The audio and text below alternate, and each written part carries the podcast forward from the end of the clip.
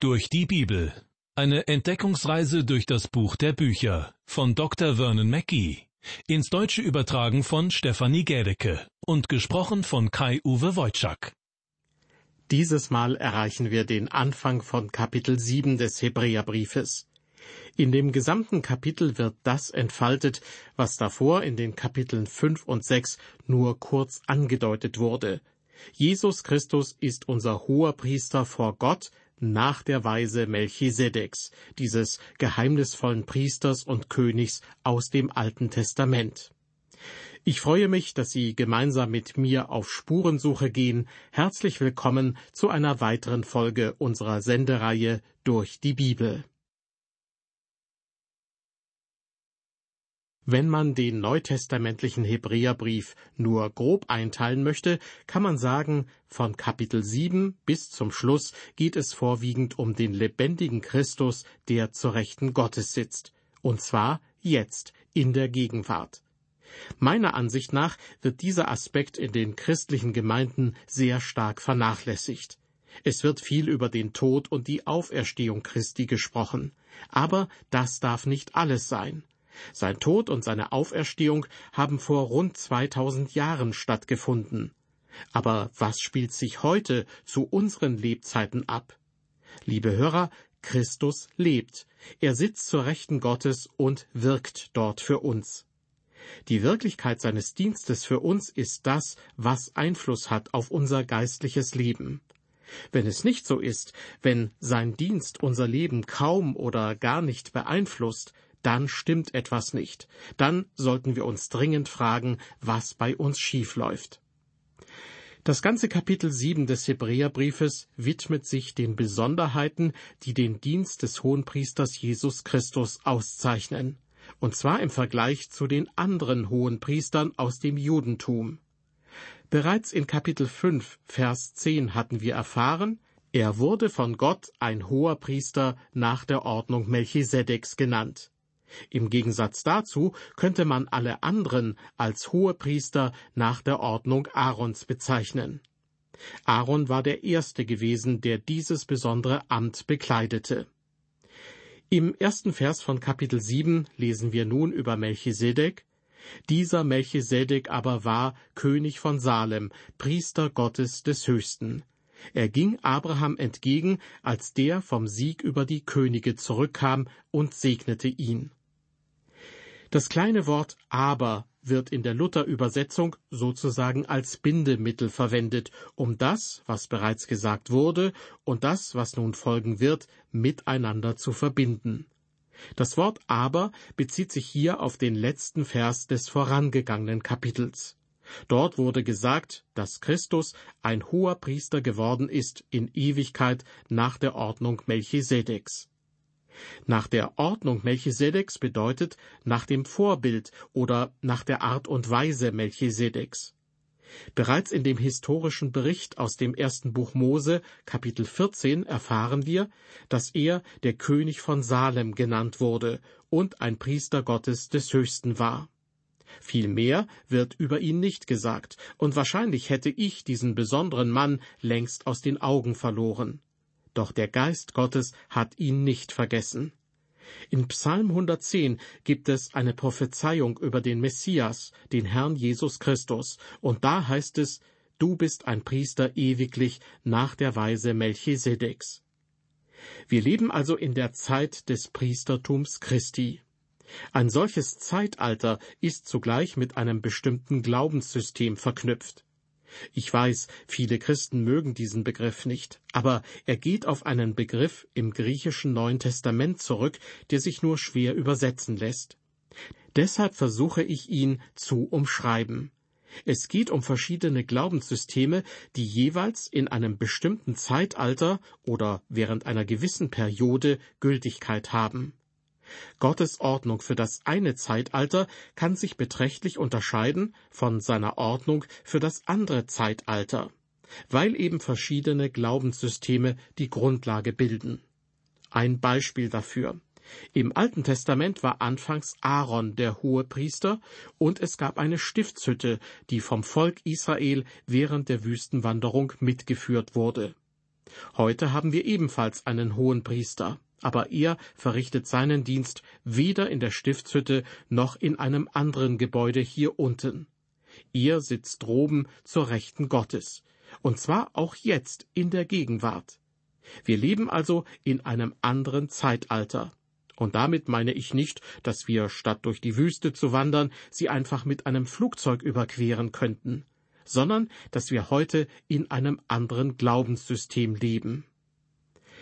Während es im Alten Testament nur sehr wenige Verweise auf Melchisedek gibt, lassen sich ziemlich viele im neutestamentlichen Hebräerbrief finden. Ich zitiere noch einmal Kapitel 5, Vers 10. Dort heißt es, Christus wurde von Gott ein hoher Priester nach der Ordnung Melchisedeks genannt.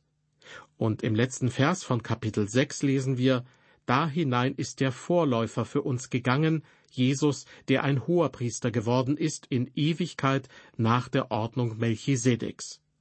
Und nun, am Anfang von Kapitel 7, schreibt der Verfasser des Hebräerbriefes, dieser Melchisedek aber war König von Salem, Priester Gottes des Höchsten. Er ging Abraham entgegen, als der vom Sieg über die Könige zurückkam und segnete ihn. In diesem Kapitel wird der Verfasser des Hebräerbriefes viel über Melchisedek sprechen. Der Schlüssel zu diesem Kapitel ist in Vers 17 zu finden. Denn es wird bezeugt, nämlich in Psalm 110, Du bist ein Priester in Ewigkeit nach der Ordnung Melchisedeks.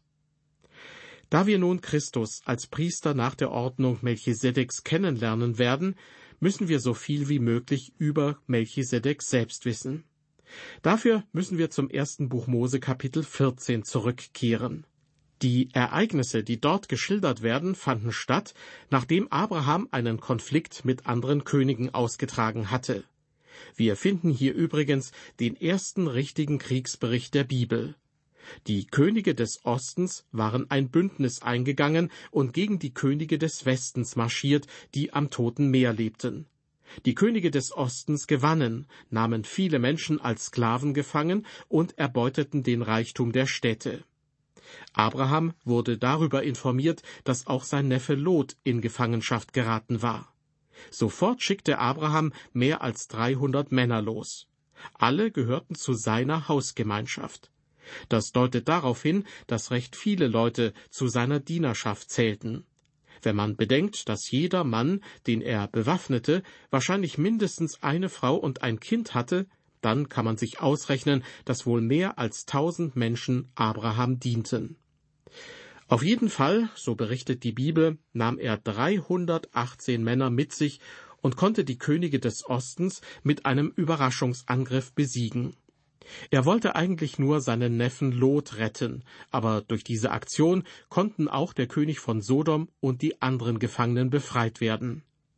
Im ersten Buch Mose Kapitel 14 Vers 17 wird berichtet, als er nun zurückkam von dem Sieg über Kedor Laoma und die Könige mit ihm, ging ihm entgegen der König von Sodom in das Tal Schave, das ist das Königstal. Der König von Sodom machte Abraham aus Dankbarkeit ein verlockendes Angebot, das dieser aber zurückwies. Und dann heißt es in Vers 18 ziemlich unvermittelt, aber Melchisedek, der König von Salem, trug Brot und Wein heraus. Und er war ein Priester Gottes des Höchsten. Was sich dann zugetragen hat, das entnehmen wir nun wieder unserem Bibeltext aus dem Hebräerbrief. Aus Kapitel 7 und in Vers 2 heißt es dort, Ihm gab Abraham auch den Zehnten von allem. Erstens heißt er übersetzt König der Gerechtigkeit, dann aber auch König von Salem, das ist König des Friedens. Einige Theologen sind der Ansicht, dass mit Salem die Stadt Jerusalem gemeint ist. Das Wort Salem an sich bedeutet Frieden. Melchisedek war der König des Friedens. Er war ein Mann, der zu dieser Zeit Frieden schaffen konnte. Ich bin mir sicher, dass er auch der König einer wirklichen Stadt war. Vor allem aber war er der König des Friedens. Melchisedek war außerdem, wie wir eben in Vers 2 gehört haben, der König der Gerechtigkeit. Das ist die Bedeutung des Namens Melchisedek. Melek ist ein hebräisches Wort, das König bedeutet, und Sedek bedeutet Gerechtigkeit. Wie ich vorhin schon sagte, Melchisedek ist ein Vorbild, man könnte auch sagen ein Vorausbild Christi. Er stellt ihn auf unterschiedliche Weise dar. Melchisedek ist der König des Friedens und der König der Gerechtigkeit. Auch der Herr Jesus ist ein König. Er ist Gerechtigkeit und er macht uns gerecht. Melchisedek war der Priester Gottes des Höchsten. Der Herr Jesus ist unser großer hoher Priester. Ich finde es sehr interessant, dass Melchisedek Brot und Wein brachte, als er sich mit Abraham traf. Ich glaube, dass diese beiden alttestamentlichen Helden, diese beiden Patriarchen, damit auch schon auf das Abendmahl Christi hingewiesen haben.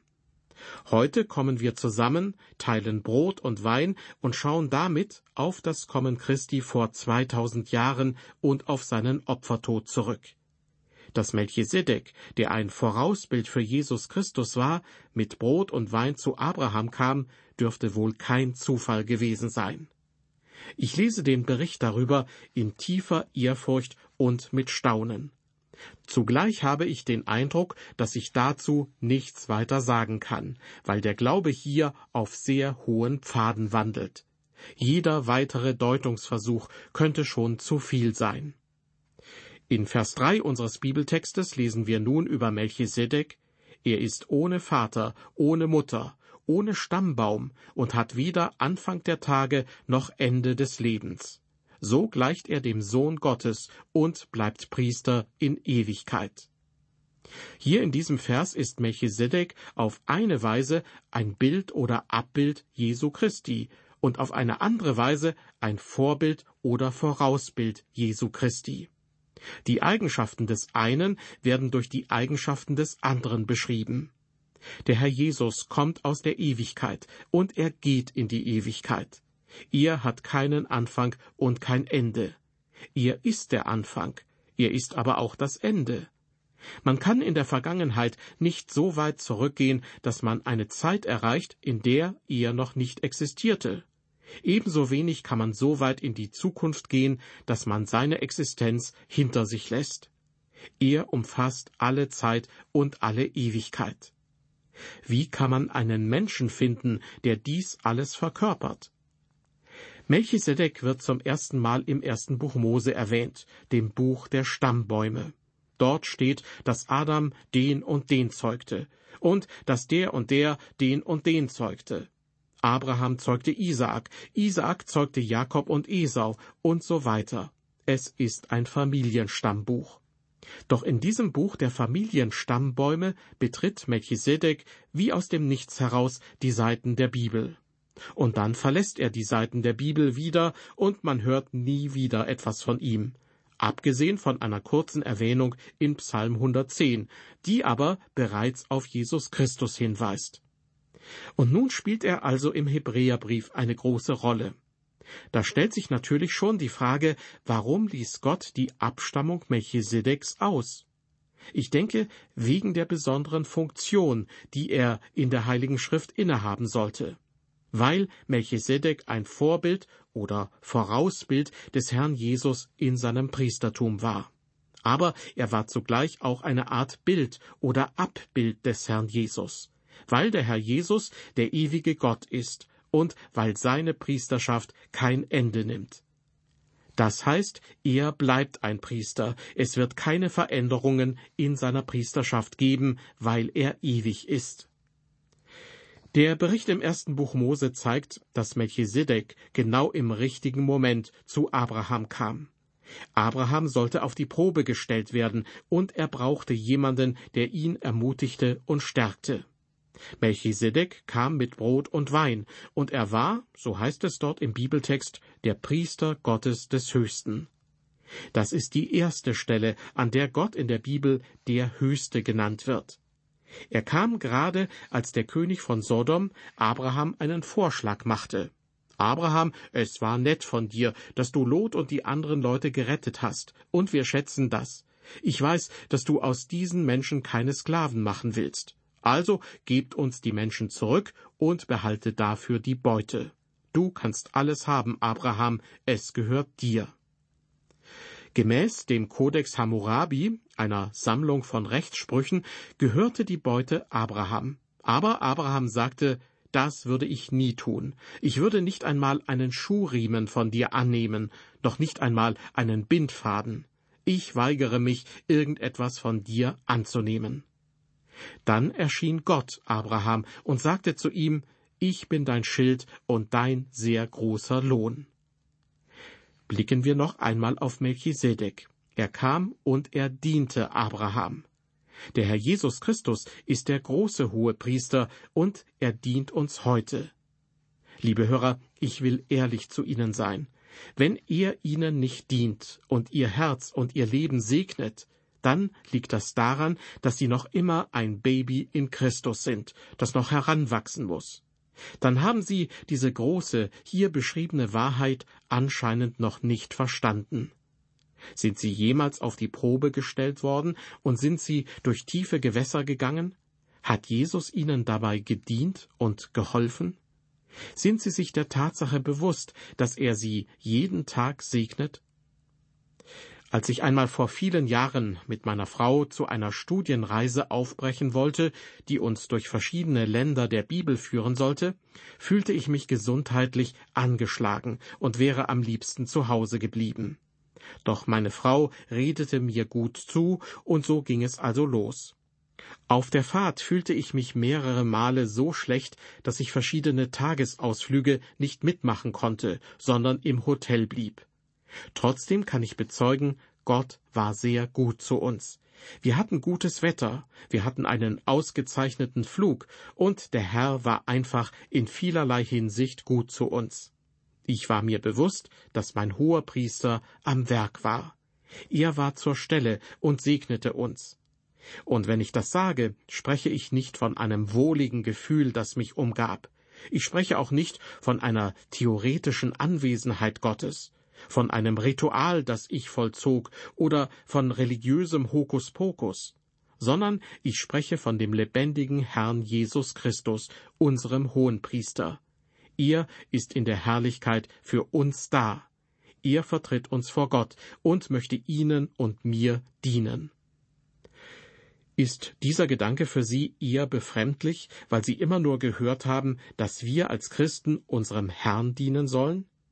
Nun, bevor Jesus am Kreuz für Ihre und meine Sünde gestorben ist, hat er einmal zu seinen Jüngern gesagt, der Menschensohn ist nicht gekommen, dass er sich dienen lasse, sondern dass er diene und sein Leben gebe als Lösegeld für viele. Das war eine weitere Folge aus der Sendereihe Durch die Bibel. Im Mittelpunkt standen die ersten drei Verse aus dem Hebräerbrief Kapitel 7. Beim nächsten Mal geht's genau an dieser Stelle weiter. Ich hoffe, dass Sie dann auch wieder mit dabei sind. Bis dahin auf Wiederhören und ein herzliches Gott befohlen.